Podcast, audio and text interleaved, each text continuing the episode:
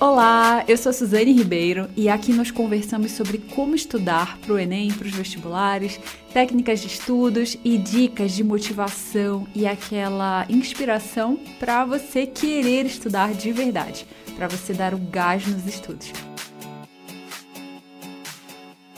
Hoje eu queria falar com vocês sobre o medo de não passar. Esse é um assunto assim muito importante porque agora na véspera esse medo parece que amplifica. Parece não, com certeza se amplifica. E eu queria dar uma ideia diferente.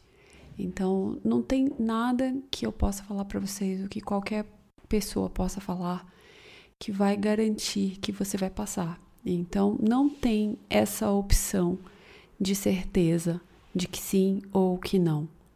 Simplesmente não tem. Então, o que a gente precisa é lidar com o medo, porque o medo ele pode fazer com que você não estude e isso realmente causa não passar, certo? Ele, o medo ele pode trazer muitas coisas ruins assim e assim, primeiro a sensação no corpo, a sensação bem difícil que é ficar com esse medo constante e depois realmente não conseguir estudar. Então, o que eu queria dar uma ideia é, por exemplo, quando você vai aprender a nadar e quando você se fecha todo, o que, que acontece? Você afunda. Já se você decidir se abrir, abrir os braços, abrir as pernas, confiar que você vai ser segurado pela água, você flutua. E para isso, você tem que meio confiar que você vai flutuar, confiar que vai dar certo. E algo assim com a prova, com o medo. Não tem o que a gente fazer para ter certeza, simplesmente não dá. Mas se deixar consumir pelo medo é a maneira mais fácil de afundar, é a maneira mais fácil de não passar e deixar para passar por isso tudo de novo ano que vem, porque ano que vem você vai passar pelos estudos e pela prova de novo.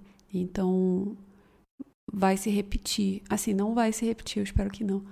Mas pode se repetir se a gente não lidar com o medo hoje.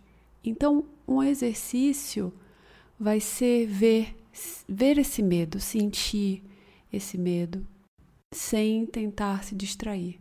Então, sente o que está acontecendo.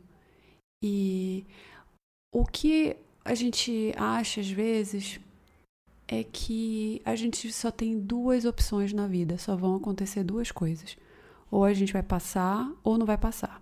E, e isso tem consequência. Então, ou a gente não vai passar e a vida ano que vem vai ser horrível, só tem essa opção, ou a gente vai passar e a vida vai ser maravilhosa.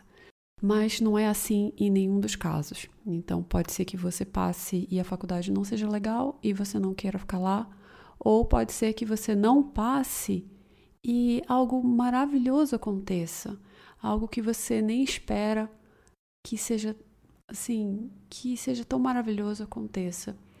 Então, tem essas nuances de que a gente não sabe direito o que, que vai acontecer. E parece que, assim, quanto mais eu vivo, mais eu vejo que a gente tem que confiar no processo por mais absurdamente difícil que seja, como boiar na água. Então, quando a gente se contrai com medo, com todas essas sensações que podem acontecer agora na véspera, a gente fica tão pior psicologicamente e até nos estudos. Já quando a gente decide se abrir para aconteça o que acontecer, para eu vou estudar da melhor forma, eu vou aproveitar o momento, as coisas fluem muito melhor. E isso é uma mudança lá no fundo, assim, não é uma mudança na superfície. Isso é uma coisa que a gente tem que voltar todo dia. Então é uma prática diária mesmo de ver que o medo ou outras sensações do tipo, elas atrapalham o seu caminho, e uma coisa interessante é que esse medo ele não acaba na, quando você entra na faculdade, ele não acaba no vestibular, ele vai ser presente por anos e anos. E a sua vida inteira, provavelmente. Assim, mesmo. Assim. É, não necessariamente a sua vida inteira, mas uma boa parte dela. E é um exercício interessante de ver em todas as áreas como, em vez de se fechar no medo, você pode se abrir para o que quer que acontecer. Muitas vezes tem, tem. Eu já vi uns textos que falam assim: que o medo, na verdade, é falta de compreensão, porque a gente só vê algumas opções, algumas coisas que podem acontecer, e se não acontecer do jeito que a gente acha, a, a gente se desespera e acha que vai ser uma vida horrível e tudo mais. Só que quanto mais a gente deixa esse medo falar isso, mais você vai por esse caminho da vida mais difícil. Então é um negócio muito difícil, é um negócio de perceber no dia a dia. A minha cachorrinha tá louca aqui, não vai dar para terminar.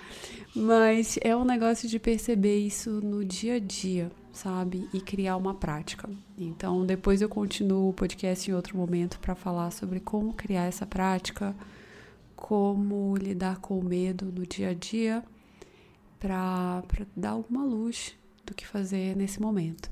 Então, agora eu gravei, eu acabei de fazer yoga, meditação, um monte de coisa. E aí veio essa ideia, não, vai lá, grava lá sobre medo, mesmo no barulho aqui de casa, com o cachorro, com meu filho gritando por ali, brinquedo caindo e tudo mais. E essa foi a ideia. Então vou ver se depois eu continuo esse episódio. Vou contar mais ou menos para mim o que tá acontecendo, que eu às vezes me preocupo com dinheiro, se eu vou conseguir pagar as contas, se eu vou conseguir pagar todos os funcionários, todo mundo que está trabalhando. E quando eu me deixo é, submergir até por esse medo, eu não consigo fazer nada. E assim, eu não consigo ter criatividade, eu não consigo pensar em novos produtos ou novos vídeos. E me atrapalha muito. Já quando eu foco em ficar bem, em fazer yoga, em meditar e, em, e depois disso, ou junto com isso, ver que o que eu tô fazendo é algo que passa por mim, uma criatividade que vem e eu falo que as pessoas precisam ouvir. E a partir disso eu sei que eu vou conseguir pagar minhas contas de alguma forma, eu vou conseguir viver bem de alguma forma. Eu não sei direito, eu não sei o que eu vou fazer, o que vai acontecer, mas eu sei que ao me alinhar com o que eu preciso fazer, essas outras necessidades vão ser cuidadas, então vai dar tudo certo. É um conceito interessante, novo, assim, no últimos, nos últimos meses, que eu tô tendo para lidar com essa questão. Porque o empreendedorismo é difícil, então não é mais, deixa de ser um salário que você tem todo mês. E as coisas flutuam bastante, então flutua a época do ano, flutua tudo. E você tem que é, ao mesmo tempo pagar todos os funcionários, as pessoas que você trabalha, e pagar suas contas, pagar a escola, tudo, todo mês. E, e você não tem nenhuma certeza do que vai acontecer. Se você vai, no meu caso, eu vou vender cursos, se eu vou vender é, um pause. Então, assim, sendo bem sincera com vocês. E essa nova prática de ver que se eu estiver fazendo o que eu vim aqui para fazer, se eu me alinhar com a criatividade que vem, que aparece, de alguma forma eu vou conseguir dar, vou conseguir me virar e de uma maneira muito melhor do que se eu me deixar abater pelo medo. Então, para trazer isso para o vestibular é a mesma coisa. Então, a gente tem que se abrir, como lá na piscina. Em vez de se fechar e afundar, se abrir, confiar que de alguma forma vai dar certo. Mesmo se você não passar, você vai encontrar alguma coisa interessante.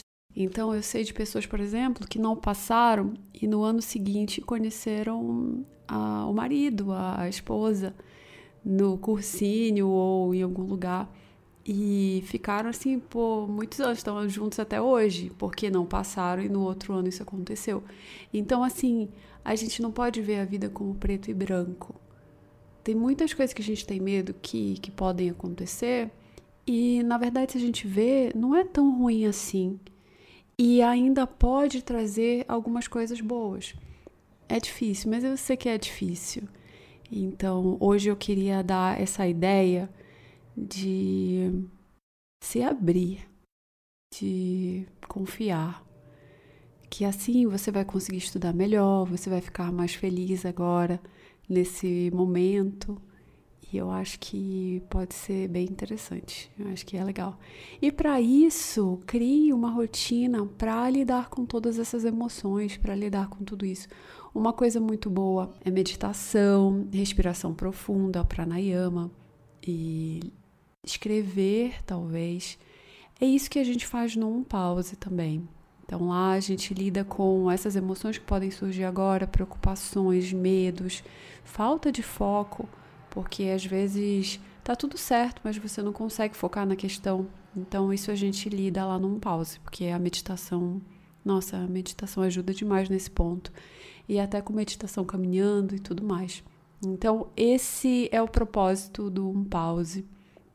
É lidar com todas essas coisas dentro de uma rotina uma rotina que vai fazer você se alinhar com o que você precisa fazer. Porque se você pensar na sua vida, você pode ver assim o caminho ideal, o caminho em que você está bem, psicologicamente está bem, fisicamente, mentalmente, você está saudável, você tem energia. E o que, que é preciso para chegar nesse caminho? O que é preciso para chegar nesse estado em que tudo está bem? E aí a gente começa a ver o que, que precisa alinhar, porque é meio que uma questão de alinhamento, alinhamento com a sua natureza mais superior, assim, o que você precisa alinhar para isso tudo dar certo. E, e a meditação, essa, essa prática de olhar para dentro, de ver o que você está fazendo, o que você pode passar a fazer, e isso tudo ajuda. Então, essa é a ideia do um pause todas as meditações lá. E aí, todas as. Antes de chegar na meditação, tem uma história, que é mais ou menos como se fosse um mini livro, assim, uma, uma história para a gente entrar na meditação com a mente certa. Porque só uma coisa que acontece nessa prática atual é que as pessoas separam. Então, a meditação ela não é para ser feita sozinha.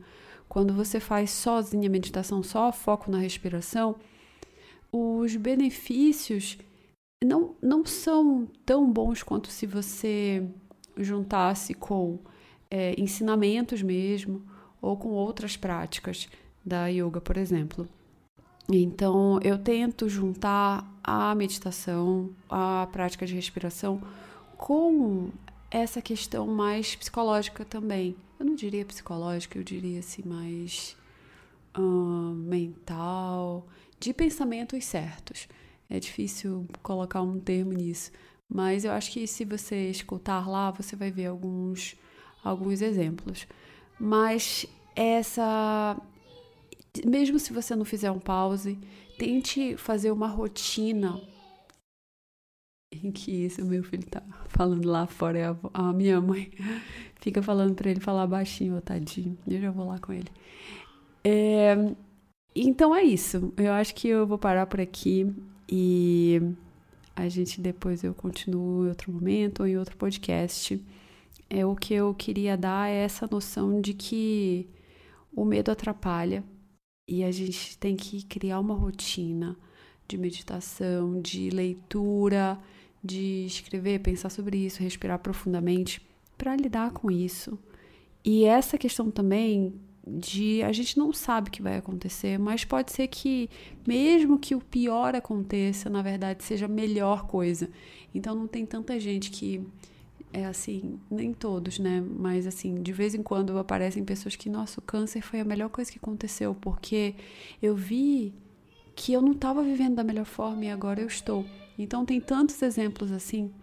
Então, por hoje vai ser isso e até semana que vem. Tchau, tchau.